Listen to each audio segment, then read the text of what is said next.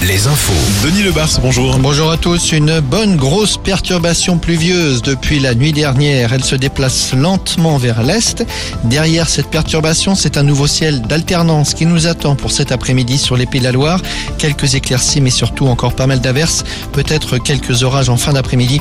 Et de la pluie nous attend aussi pour ces prochains jours.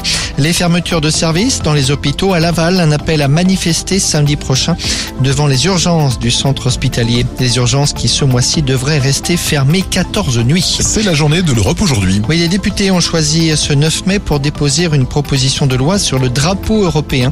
Elle vise à rendre obligatoire la pose du drapeau européen au fronton des mairies.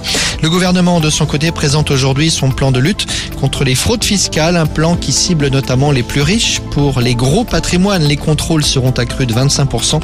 Un plan contre la fraude sociale sera présenté, lui, à la fin du mois. En 2022, plus de 14 milliards d'euros de fraude ont été récupérés par les services fiscaux.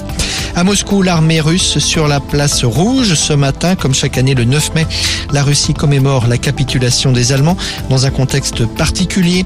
L'occasion pour Vladimir Poutine, dans son discours, d'appeler ses troupes à la victoire en Ukraine et d'accuser le monde occidental d'orchestrer une guerre contre son pays.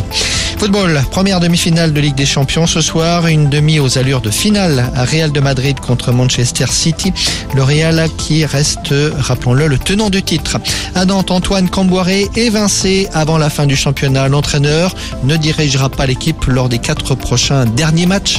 C'est l'entraîneur des U19, Pierre Aristoui, ancien joueur du FCN, qui prend le relais.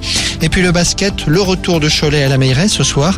SCB reçoit le Portel avec en cas de victoire l'assurance de disputer les playoffs, la phase finale du championnat. Le coup d'envoi du match est à 20h. Très bonne journée sur Alouette.